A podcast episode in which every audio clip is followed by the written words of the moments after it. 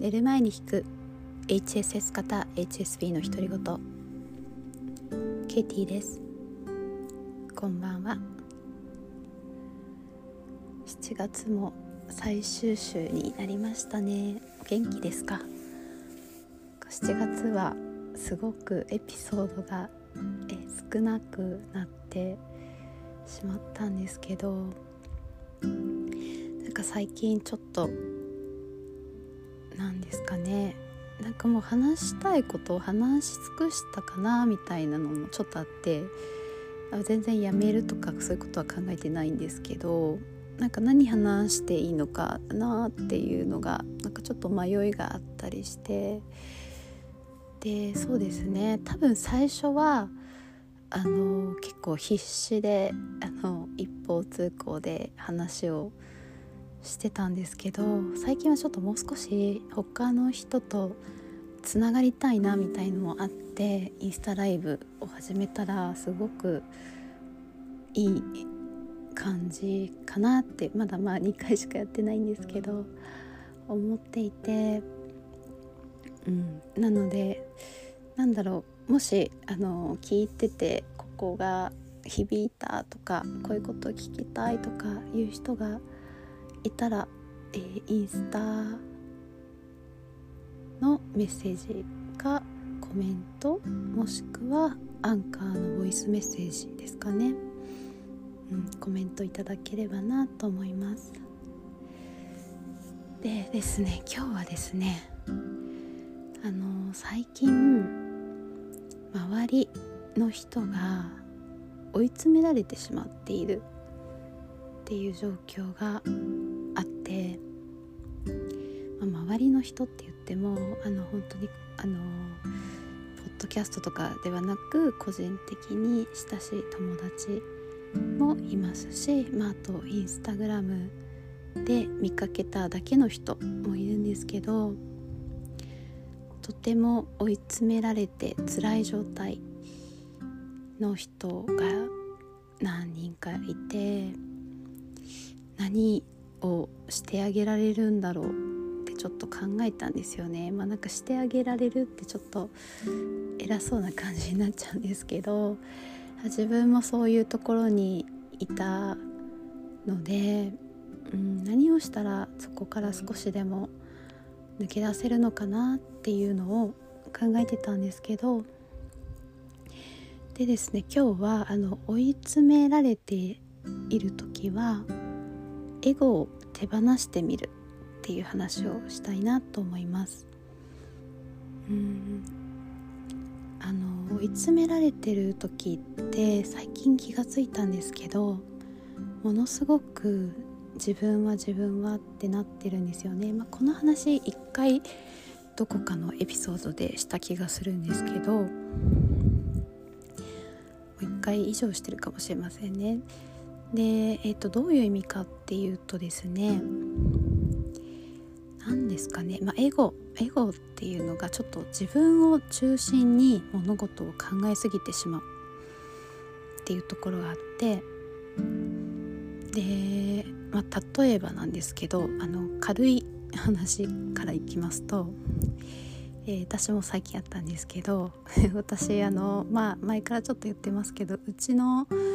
夫が育児家事をすごくするタイプなのであんまり 最近やってないんですよね。なんですけど、まあ、やっぱり私と夫と比べると、まあ、私は結構、えー、簡単なものだったら手作りで料理作るんですけど夫がはまああのー、時間かかるのでお弁当今娘が夏休みなのでお弁当学童に持っていかないといけないんですけどお弁当を朝作るとかっていうのはちょっとあのうちの夫には無理なんですよね。でそれなんですけど、まあ、あの冷凍食品でお弁当を娘と一緒に作ってるんですね。なんですけどで私朝苦手だっていう話をいつもしてると思うんですけど朝苦手なので頑張れば作れるんですけどまあ毎日頑張りたくないですよね。でそれで朝起きたらもうあの機嫌もちょっと悪くなるしだから任せてたんですけどやっぱりちょっと罪悪感がね湧いてくるんですよね。あの、なんか母親なのにお弁当もちゃんと作ってあげなくて、えー、夫に任せきりで毎日冷凍食品でとかって思い始めるんですけどあの、なのでなんかこう自分がやってない自分がちゃんとやってないせいであの娘がかわいそうだみたいな思考になりかけたんですけど、まあ、そのエゴを手放してみるといやでも娘は夫と楽しそうに毎朝お弁当作ってるんですよ、まあ、なんかおにぎりちょっと握って顔つけたりとかあのもうすごい好きなものばっかりあの入れて冷凍食品なんですけどたらこパスタのサラダとかあのえっ、ー、と唐揚げとかトマトとかあとなんかりんごをうさぎの形に切ってもらったりとかして え楽しそうにやっているのでまあ何ら問題はないのになんか自分が自分がって割り込んでくることで問題を作り出してるみたいなところがあるなってって思ったんですよね。あとですねあの仲のいい友達と LINE のやり取りをしてていつもだったらすぐ返事が来るのに返事が来ないで多分皆さん HSP あるあるだと思うんですけどあなんか自分が変なこと言っちゃったかなとか前回会った時嫌な思いさせちゃったのかなとかなんかどんどん妄想が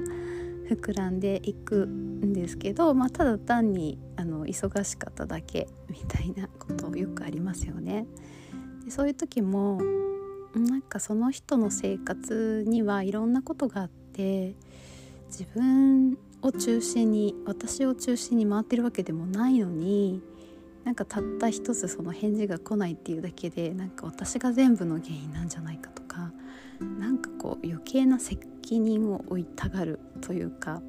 そういう癖があるなって思ってあのー、なんか追い詰められそうになったらちょっと一旦手放してみる自分を手放してみて自分じゃないところに目を向けてみるみたいなのが必要かなって思ったんですよね。っていうのも私の大事な友達なんですけど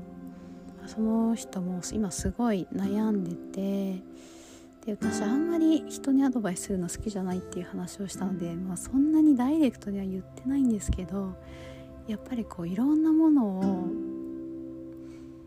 背負いすぎてるんですよね。あのまあ、仕事ビジネスも自分が全部回していかなきゃいけないとか家族も自分が養ってあげなきゃいけないとかでそれがなんかただ責任を負うだけじゃなくて自分が犠牲にならないとみんなうまくいかないんだみたいな思考になってしまっていてでなんかそういう思考になってしまうと周りの人がすごく助けづらい。状態になっちゃうんですよね。うん、で私も何かしたいって思うんですけどもういや自分が自分が頑張らないとあの誰も助けてくれないからみたいな感じになってしまってるとなかなか周りの人とつながることが難しくなっちゃうですよね。うんで多分その追い詰められている状況っていうのは周りの人とか世界とつながれなくなってしまってなんか自分一人の世界に入ってしまう状況なんじゃないかなって思うんですよね。あのうんまあなんかちょっと少し重い話にすると例えば家庭内暴力とかあと、まあ、カサンドラ症候群っていうそのパートナーが、えーまあ、ちょっと精神障害とかあとえっ、ー、と何ですかね発達障害があったりとかしてコミュニケーションが取れないっていう状態があった時にあの、まあ、周りの人から見たらあのパートナーにも問題があるから決してその配偶者のせいじゃないんだけれどもその配偶者の人の方が自分がおかしいからパートナーとコミュニケーション取れないんだみたいになって追い詰められていくっていうのがカサンドラ症候群っていうらしいんですけどなんか自分さえもう少しちゃんとしてれば、えー、あのまあ親が満足するはずだとか配偶者が暴力を振るわなくなるはずだとかっていう自分さえみたいな思考になってる時はやっぱりすごく危ない状況ですよね。辛いし行き場がなくなっちゃうので、うん、まず手放してみる。なかなかね難しいと思うんですけどやっぱり一番効くのはその辛い状況から離れてみる一旦離れてみるっていうのはすごく大事だと思いますうんなんかすごいあの簡単に言うなって思うかもしれないんですけどもうそんなに重い責任だったら全部放棄してもいいと思うんですよね。その先にあの絶対もっと明るい何かがあって自分らしくいられるあのところがあってで多分その幸せっていうのは自分が努力して作るものでは全然なくって誰かとつながれたりとかそのままの自分で愛されることなので頑張っちゃうとそこからどんどん離れていってしまうような気がしています。なんかちょっともし悩んでる人がこれを聞いて嫌な気分になってたりしたらごめんなさい。うんでもうんそうですね。少しでも何かのヒントになればなと思っています。私も本当にいろんなものを握りしめてしまって辛い思いをしてたんですけどやっと最近ちょっと力の抜き方が分かったかなっていう。またたまにそうやってお弁当の件もそうですけどあのちょっと自分が自分がみたいになっちゃう時もあるんですけど最近は割と早めにそれに気がつけるようになってだいぶループから抜け出せてきたかなと思います。はい、えー、明日もあなたがあなたらしくいられますように今夜もぐっすり